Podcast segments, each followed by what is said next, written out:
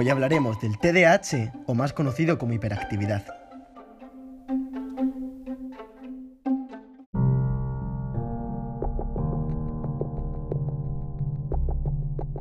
El TDAH o hiperactividad es un trastorno de neurodesarrollo de carácter neurobiológico originado en la infancia y que afecta a lo largo de la vida de esa persona.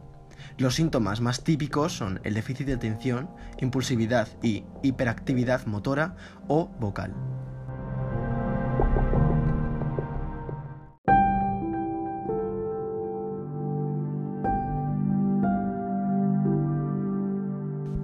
También es muy importante tener en cuenta que no todas las personas diagnosticadas del TDAH presentan los mismos síntomas, sino que existe una gran variedad respecto unos a otros.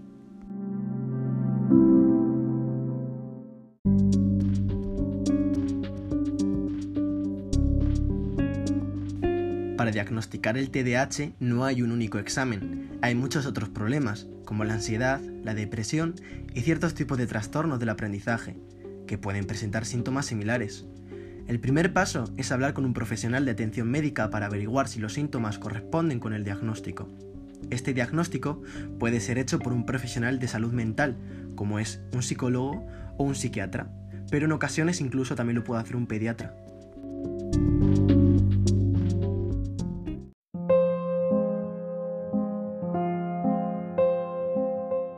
Ahora os voy a hablar un poco de la historia del TDAH, y es que su primera aparición de este trastorno fue en 1865 por un hombre llamado Hoffman en uno de sus cuentos. La segunda pasó a ser en 1930 conociéndose como síndrome del daño cerebral, la cual estaba mal asociado a una mala educación familiar. En 1950 pasó a determinarse como disfunción cerebral mínima, por aceptar que no se debía a una mala educación familiar, sino al funcionamiento cerebral. Un poco más tarde, en 1980, pasó a llamarse TDAH y confirmaron que se debía a un déficit de atención y una alteración del sistema locomotor.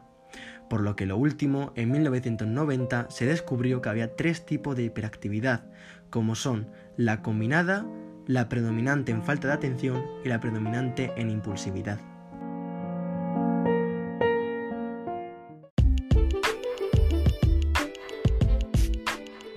Tanto los adolescentes como los adultos con TDAH suelen presentar un déficit en el manejo de habilidades sociales y un bajo nivel de desarrollo de habilidades de comunicación.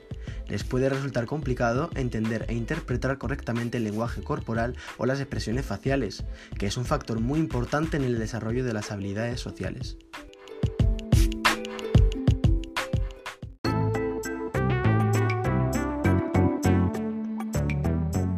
Infancia la facilidad para distraerse, la impulsividad, la sensibilidad, la sobrereacción, el individualismo y la falta de autocontrol pueden interferir en el aprendizaje de estas habilidades sociales.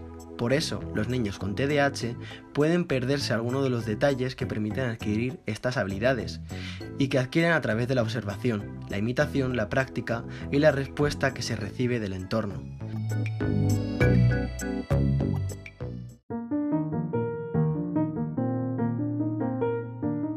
Actualmente en nuestro país hay escasez de profesionales en psiquiatría infantil. A pesar de ello, en los últimos años se han producido importantes avances en este campo, tanto en los criterios diagnósticos, números de investigadores, herramientas más fiables, concienciación de los clínicos, junto con el desarrollo de la psiquiatría biológica.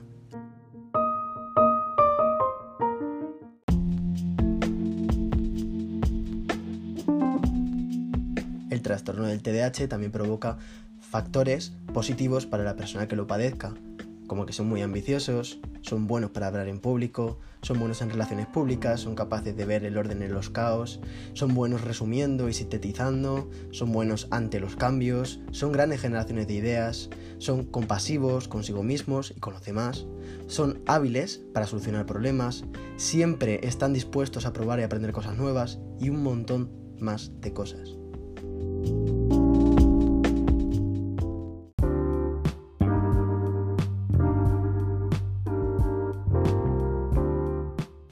Y para finalizar este podcast quería aclarar que si conoces a alguna persona cercana que padezca este trastorno, simplemente le ayudes, le hagas sentir cómodo y sobre todo relajado, ya que el estrés a estas personas les afecta mucho y también tienen derecho a sentirse uno más.